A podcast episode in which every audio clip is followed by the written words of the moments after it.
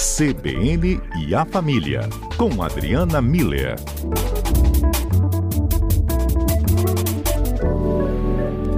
Doutora Adriana Miller, boa tarde. Boa tarde, Fábio. Boa tarde a todos que nos ouvem. Bem-vindo ao nosso cotidiano, tudo bem por aí? Muito obrigada, sim, por aqui tudo que seguindo ótimo. em frente. Sempre em frente, vamos lá. Sempre, vamos para frente é que se anda. Isso mesmo, Adriana. E justamente para seguir né, nessa maneira mais positiva, muitas pessoas estão recorrendo à arte e muitas das funções ligadas a elas, é, as artes, né, estão trazendo aí uma visão de como está tendo apoio, trazendo esse apoio para as pessoas nesse momento da pandemia, né, ainda com as restrições do contato social e afetivo. Adriana, tem esse papel mesmo importante, né, a, a arte nesse ponto? Fábio, é, é impressionante a, o poder da arte na vida das pessoas e talvez é, a, a, pandemia possa ter evidenciado, trazido isso para uma realidade mais próxima das pessoas, né? Porque tiveram tempo de praticar, de se aprofundar ou de utilizar a arte como uma forma para organizar a rotina, né? Incluir na própria rotina. Então é sobre isso que eu acho importante a gente refletir hoje, né? A arte ela é um dos pilares da cultura humana, né? É uma forma de expressão do ser humano, ela não existe em outra, em nenhuma outra espécie, né? É, e praticada desde a pré-história, né? É claro que a gente tem aqueles registros de pinturas nas cavernas, né? E datadas de milênios e sempre é um meio de expressão que envolve beleza, estética e um trabalho com emoções e com reflexão. Então, é, ela consegue, a arte consegue fazer com que a gente trabalhe o cérebro todo, trabalhe o lado das emoções, da beleza, da estética e também o lado de um raciocínio lógico, de uma compreensão, porque se a gente não conta os pontos num bordado, ele vai sair, é, é, a gente vai ter que desfazer depois. Se a gente não presta atenção na cor que a gente está pintando um, uma determinada é, área vai ficar mal feito, depois a gente vai ter que arrumar um jeito de desfazer. Se a gente não presta atenção, a gente erra a nota, erra o tom. Então, em todos os momentos da arte, o, o cérebro como um todo ele está trabalhando. Como eu acabei de falar agora, a variedade artística é grande, né? Então, a gente pode pensar em artes manuais, pintura, bordado, crochê, tricô, macramê, escultura. Não consegui lembrar mais de nenhuma, mas gente, com a mão a gente faz é, várias, né? Música também, a gente toca, a gente pode tanto tocar a música quanto cantar a música, né? A gente já falou de música aqui é, é, antes. Dança, né? A dança também, de uma certa forma, está conectada com a música a literatura, né? A gente tanto pode ler e, e, declamar um poema, uma poesia, quanto a gente pode escrever. Eu conheço muitas pessoas que têm escrito poesias nesse, nesse período, contos, né? Colocando para fora ali, colocando no papel tudo aquilo que estão vivendo, como estão analisando, né? expressando suas emoções é, fotografia, culinária entra é, é, nisso, né? E inclusive hum. assim, cabe perguntar aos nossos ouvintes se eles andam fazendo arte por aí, né? Alguma dessas, pelo menos. Já é. tem aqui uma. Ah, tá vendo? Ah. É uma arteira por aqui. Ah. Nosso número é 99299-4297. Já recebi aqui da Luciana falando que pegou sim para fazer crochê. É, uma herança aí dos tempos que morava com a mãe, ela falava, mas nunca praticou tanto. E teve tempo agora, ela falou. Olha que bonito essa coisa da herança, Luciana, bonito. É realmente é um, um, um período de resgate, né? Da gente poder se dar a, a, a, alegria de resgatar esses projetos que normalmente é, essas questões voltadas para a arte a gente deixa para depois, né? Quando eu tiver tempo, quando eu tiver de férias, quando eu tiver aposentado. E aí, bom, a pandemia chegou e trouxe essa possibilidade para a gente para resgatarmos isso, igual você falou, Luciana, do crochê. Quais são os benefícios, né? Hum.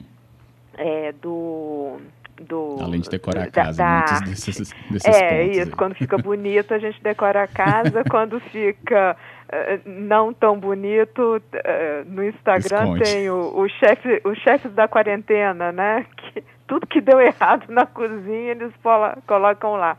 Enfim, de qualquer jeito, é, tanto de um lado quanto do outro tem visibilidade, mas aí, uhum. é, Fábio, é, a importância da arte é estimula o cérebro, então acho importante a gente considerar essa questão do cérebro funcionando por completo, as duas, todas as áreas cerebrais com criatividade, desenvolvendo novas habilidades, é, com a questão de memória, né? Você precisa lembrar de, de, do que você já fez, de como você fez, de todo o procedimento. Então, do ponto de vista de cérebro, é um bom exercício cerebral, estimula o bem-estar, é, ajuda a gente a mudar de foco, né? Em vez de ficar pensando nas coisas que estão incomodando, que estão ruins, que não se solucionam, a gente bota o foco naquela arte que a gente está fazendo, né?